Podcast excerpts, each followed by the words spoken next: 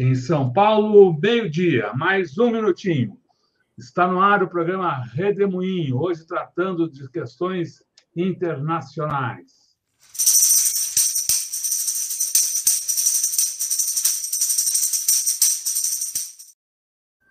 Olá, Gilberto Maringoni, que bom tê-lo aqui nesse Redemoinho de quarta-feira.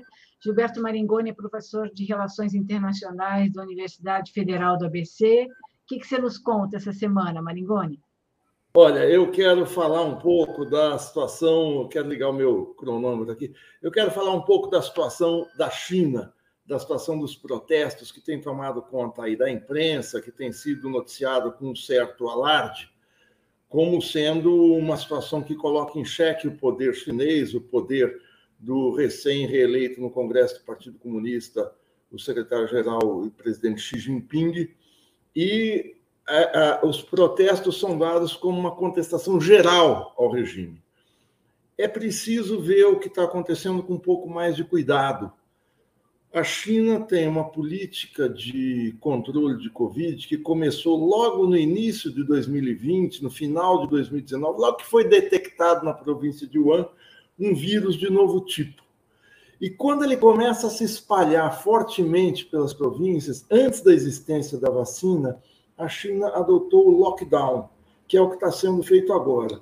É a, o, o, confinamento de populações, a, a, o bloqueio de fronteiras, circulação de pessoas, em alguns casos extremos, de fechamento de comércio, de fechamento de universidades, enfim, coisas que a gente viveu em parte aqui no Brasil e vivemos em outras partes do mundo. É preciso dizer que a política da China hoje é natural que cause protestos, isso não deve espantar ninguém, porque a gente viu protestos contra confinamentos em toda a Europa Ocidental, no Canadá, e vimos aqui no Brasil uma reação furibunda, às vezes até dos negacionistas, em especial desses. Ninguém gosta do confinamento, ninguém acha bom ficar trancado em casa numa situação de uma pandemia sem controle. Mas é preciso dizer que o combate da doença na China foi extremamente exitoso, com todo o constrangimento que medidas desse tipo podem tomar. A China teve, desde o início da pandemia, em dezembro de 2019, um total de 1 milhão e 600 mil casos e 5.233 mortes. Vamos lembrar, a China é um país que tem 1 bilhão e 400 milhões de habitantes. É uma coisa, é, é, é, é a escala da China, é, a população do país é quase sete vezes maior que a do Brasil. Vamos comparar com os Estados Unidos? Os Estados Unidos tiveram 93 milhões de casos, lembrando, a China teve 1 milhão e 600 mil, os Estados Unidos 93 milhões e um milhão de mortos. O Brasil teve, a gente sabe, 35 milhões de casos e 690 mil mortes. A China teve 5.233, ou seja, 100 vezes menos mortes. Só esses números mostram que o combate feito à China à pandemia foi um sucesso. Agora, um sucesso com custos, com, com prejuízos para o país, com descontentamento da população. Vocês se lembram lá atrás, logo em fevereiro de 2020, a província de Wuhan, onde surgiu o vírus, viveu um bloqueio de 76 dias, mas é um bloqueio rígido, um, um, um quase que um cerco ao, à circulação de pessoas, um impedimento. E essa política não é uma política feita por uma ditadura, pelo Partido Comunista, com a brutalidade policial. É uma política recomendada por especialistas em, em pandemia. Os manuais de pandemia, os casos, não de agora, mas dos anos 80, dos anos 90, já colocavam o seguinte: num caso desse, ou seja, de uma doença que ocupa territórios, que se espalha de forma acelerada, ela age como se fosse um exército atacando um país. Um exército, um exército numa guerra, ele vai tomando territórios. Só que é um exército invisível um exército que você não controla com armamento convencional. Nesse caso, tem de existir uma ação coordenada do Estado, ou seja, dos serviços de saúde pública, para monitorar os casos, para fazer testagem constante, para isolar populações ou áreas mais infectadas, quando é o caso, e para, no limite, impedir circulação. Foi essa situação que levou a China a ter, proporcionalmente, o menor número de casos do mundo. É, a revista Science, a prestigiosa revista é, é, científica Science, fala que o, o, o, as medidas tomadas na China, pesquisadores ocidentais falando, foi as medidas foram ambiciosas, ágeis e agressivas. Oi, tivemos uma interrupção. Opa! Peraí. Sinal do Maringoni. Oi. Oi. Teve uma interrupção Oi. no seu sinal. Você estava falando da, da, da revista. A e... revista Science, e aí cortou. Aí cortou. A, a, a, revista Science, uma edição de março de 2020, na época do auge do coronavírus, classificou as medidas tomadas na China como ambiciosas, ágeis e agressivas. Não se pode tirar de cena esse aspecto da agressividade das medidas. Quer dizer, você confina as pessoas, você limita a circulação. Isso foi feito aqui em Araraquara, isso foi feito em algumas cidades do Brasil, poucas, mas aqui a situação do vírus foi uma tragédia absoluta. É, nós tivemos é, é, é em Wuhan, como eu falei, 76 dias de lockdown, e nesse ano a gente teve em Xangai 60 dias de lockdown. Houve, na, na, no começo do ano, entre março e maio, 500 mil casos na região que foram estancados, que foram, que não se espalharam. O número de mortes na China é muito baixo. É muito baixo porque, ao contrário do que a imprensa tem alardeado, a vacinação na China, os indicadores de vacinação não são baixos. E isso não é porta-voz do Partido Comunista Chinês, não são fontes oficiais chinesas que falam. É aquele site Our World in Data, Nosso Mundo em Dados, que é um, um, um repositário de dados internacionalmente reconhecido e que utiliza dados da Organização Mundial de Saúde, esse, esse, esse banco de dados dá conta que a, na população chinesa, no total, foram aplicados a primeira dose em 92,4% da população e 90% está com todas as doses, quatro doses, está totalmente imunizada.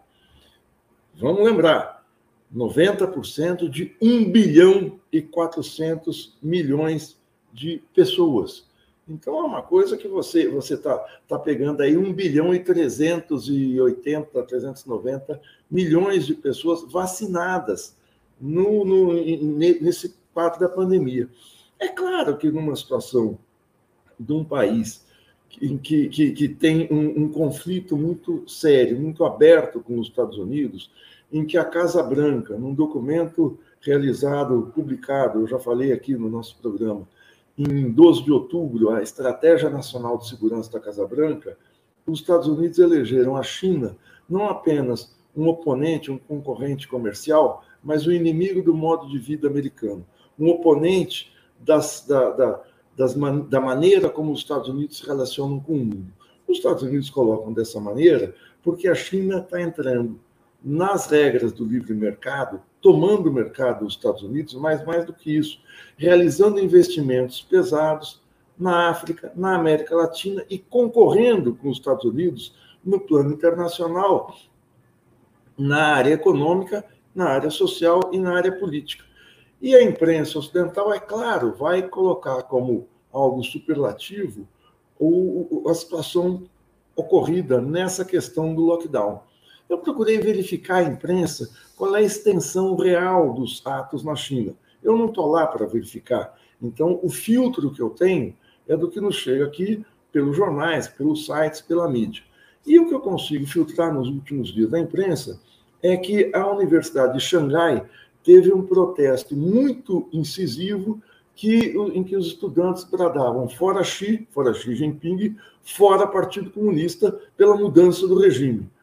A CNN, isso foi a Folha de São Paulo que deu. Oi. A CNN Oi. disse que eu.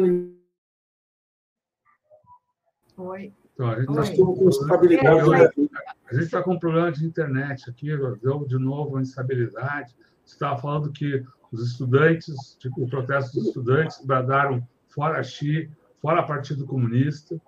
Isso, na Universidade de Xangai. Não se fala quantos estudantes, mas a CNN aqui do Brasil diz que na Universidade de Pequim houve um protesto muito acentuado, muito forte, com 100 pessoas. Claro que eu tenho que respeitar a minoria de 100 pessoas que está protestando, elas estão descontentes. A gente não pode desconhecer que o lockdown, que esse tipo de medida é profundamente antipática. E talvez haja até um certo exagero, eu já vou falar por quê, mas na Universidade de Pequim, que é uma universidade maciça, uma universidade grande, tem um protesto de 100 estudantes. A Universidade de Jiangsu, no leste da China, a própria CNN fala que foram dezenas de estudantes, sem dar maiores detalhes. A, é, a reportagem, uma reportagem também da CNN, fala que há protestos em toda a China, de forma generalizada. Mas aí cita protesto de estudante em Pequim, protesto de estudante em Xangai e protesto de estudantes em Jiangsu, no leste da China. Não me detalha qual é toda a China que está nos protestos, o que me faz, me faz concluir que falta exatidão nesse tipo de matéria. Quando eu reitero, quando eu digo que essas medidas são antipáticas, é preciso dizer o seguinte: as pessoas estão descontentes de fato. Há repressão policial, como há aqui no Brasil agora, nada que se compare ao que tem sido feito aqui na América Latina. É, os, os, os, protestos se dão na política do Estado chinês, do, do sistema de saúde, que se chama Covid-0. Eles querem eliminar o Covid. É algo um tanto exagerado você conseguir eliminar o Covid na totalidade do país. As acusações que o país faz, que as autoridades chinesas fazem, é que, como há um descontrole da doença no Ocidente, é, isso acaba, como é um vírus que se espalha com muita facilidade, isso acaba é, é, entrando na China. Não sei se há exagero ou não nisso, mas é verdade. Há um descontrole. Enquanto na China as últimas notícias dão conta de que o alerta foi aceso há duas semanas, quando houve uma morte por causa do vírus e 4.236 pessoas com sintoma, isso há menos de uma semana, no dia, na semana do dia 20 de, de novembro, e 36 mil casos assintomáticos, olha só, com uma morte, eles decretaram lockdown. O Brasil teve, de anteontem para ontem, 116 mortes e 20 mil casos diários. Então, nós estamos numa situação muito pior que a da China no espalhamento do vírus. Ninguém quer de volta aquela situação que a gente viveu em 2020, 2021, de confinamento em casa, de, de, de uma, uma situação em que a vida normal acaba ficando totalmente comprometida. Isso compromete o comércio, funcionamento de bares, restaurantes, setor cultural, mas especialmente a produção. E isso está acontecendo na China. A, a, a, as políticas de lockdown acabam é, fazendo com que haja um refreamento, ou seja, uma, um recuo na atividade produtiva que vai ter impacto no crescimento do PIB na, nesse, nesse ano. A, o próprio, os próprios, é, a própria imprensa chinesa, os próprios porta-vozes chineses, a, as agências de notícias, dizem o seguinte: os custos do combate à Covid são proibitivos, porque eles representam fechamentos de unidades fabris, fechamento de comércio, refreamento da demanda, ou seja, refreamento do consumo e queda do, geral do crescimento. Essa, essa situação de fechamento de fronteira, lockdown, distanciamento, isolamento, tem se mostrado tão impopular que, em alguns casos, o governo tem flexibilizado, flexibilizado as medidas. Isso tem acontecido, em especial, nas grandes cidades. Em Pequim, em Chongqing, em Zhangzhou. Havia o fechamento de condomínios inteiros para as pessoas não poderem sair, e isso é um evidente exagero, isso está sendo modificado por conta da queda, e essas medidas já acarretaram uma queda nesse contágio da doença. O fato é o seguinte: a China não quer perder o controle da difusão da doença, da infecção das pessoas. Não quer chegar a uma situação como a dos Estados Unidos sob o governo Trump, ou do Brasil sob Bolsonaro, em que você sequer sabia exatamente qual é o número de infectados. Quando a gente fala que o Brasil teve 700 mil mortes, esse número pode estar subavaliado em função do que os ex-ministros de saúde do Brasil ventilaram, declararam na semana passada, na reunião da comissão de transição, de que a situação vacinal do Brasil, um acúmulo de quase 50 anos de conhecimento, de conhecimento do território, de logística e de campanhas de publicidade de doença, viraram pó, foram destruídas. A situação em todo o ministério, no controle de pandemias, no controle de epidemias, é uma situação de absoluta, absoluto desmonte. Isso a China não tem feito. Então a gente não tem o controle aqui e essa é a situação extrema oposta ao que acontece no país asiático. É preciso acompanhar com atenção, mas ver o seguinte: quando um país é declarado inimigo da grande potência ou quer destruir o nosso modo de vida, a sua mídia, a mídia hegemônica dos Estados Unidos e a mídia dos outros países, tende a exagerar a situação do inimigo, exagerar a conjuntura do outro lado. Por isso é preciso a gente procurar várias fontes de informação para a distância, eles estão do outro lado do mundo. Tentar entender o que está acontecendo. O fato é que, se um estrangeiro chega à China hoje, mesmo que ele não tenha sintomas, ele é colocado num hotel 15 dias, confinado, para que se verifique com testes regulares, dia a dia ou a cada dois dias, se ele tem algum tipo de manifestação da doença ou não. O grande problema é o seguinte: a nova variante Omicron voltou, ela precisa de vacinas de nova geração. Nós não podemos achar que nessa política de fim de festa, fim de mundo, de chepa geral do governo Bolsonaro, está tudo sob controle. Não está. Os casos estão subindo. A gente não precisa ser alarmista.